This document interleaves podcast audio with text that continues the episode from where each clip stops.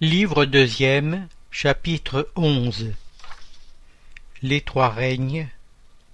Troisième partie. Métampsychose. Question 611 La communauté d'origine dans le principe intelligent des êtres vivants n'est-elle pas la consécration de la doctrine de la métampsychose? Réponse deux choses peuvent avoir une même origine et ne se ressembler nullement plus tard.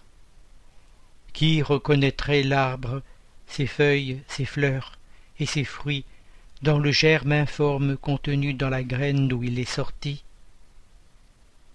Du moment que le principe intelligent atteint le degré nécessaire pour être esprit et entrer dans la période de l'humanité, il n'est plus de rapport avec son état primitif, et n'est pas plus l'âme des bêtes que l'arbre n'est le pépin. Dans l'homme, il n'y a plus de l'animal que le corps, et les passions qui naissent de l'influence du corps et de l'instinct de conservation inhérent à la matière. On ne peut donc pas dire que tel homme est l'incarnation de l'esprit de tel animal, et par conséquent la métampsychose, telle qu'on l'entend, n'est pas exacte. Question 612 L'esprit qui a animé le corps d'un homme pourrait-il s'incarner dans un animal? Réponse Ce serait rétrogradé, et l'esprit ne rétrograde pas. Le fleuve ne remonte pas à sa source. Question 613 Tout erroné que soit l'idée attachée à la métampsychose, ne serait-elle pas le résultat du sentiment intuitif des différentes existences de l'homme? Réponse. Ce sentiment intuitif se retrouve dans cette croyance comme dans beaucoup d'autres, mais comme la plupart de ces idées intuitives, l'homme l'a dénaturée. Commentaire la métampsychose serait vraie si l'on entendait par ce mot la progression de l'âme d'un état inférieur à un état supérieur, où elle acquerrait les développements qui transformeraient sa nature. Mais elle est fausse dans le sens de transmigration directe de l'animal dans l'homme et réciproquement, ce qui impliquerait l'idée d'une rétrogradation ou de fusion.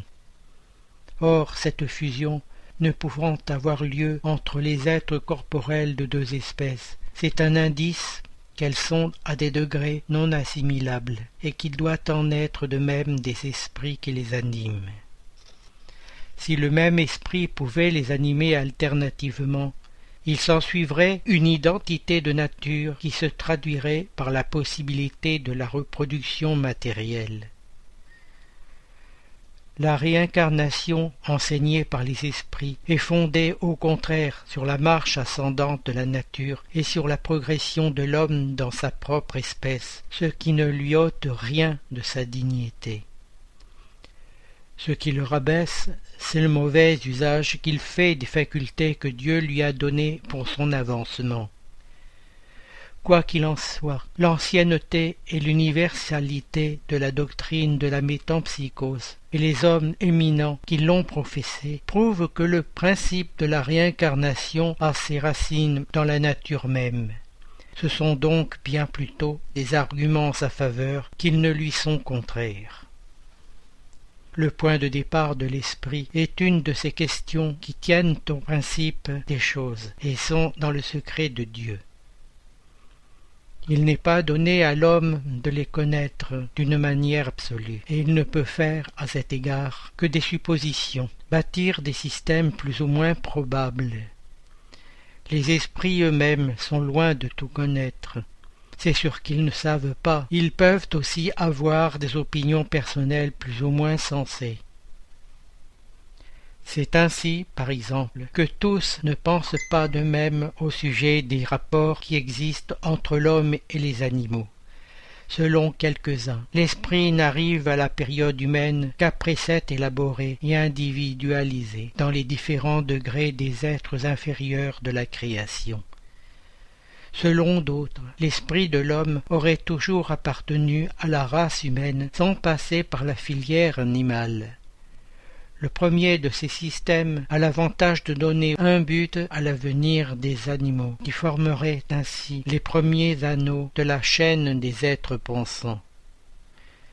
Le second est plus conforme à la dignité de l'homme et peut se résumer ainsi qu'il suit. Les différentes espèces d'animaux ne procèdent point intellectuellement les unes des autres par voie de progression, ainsi l'esprit de l'huître ne devient point successivement celle du poisson, de l'oiseau, du quadrupède et du quadrumane. Chaque espèce est un type absolu, physiquement et moralement, dont chaque individu puise à la source universelle la somme du principe intelligent qui lui est nécessaire, selon la perfection de ses organes et l'œuvre qu'il doit accomplir dans les phénomènes de la nature, et qu'à sa mort il rend à la masse.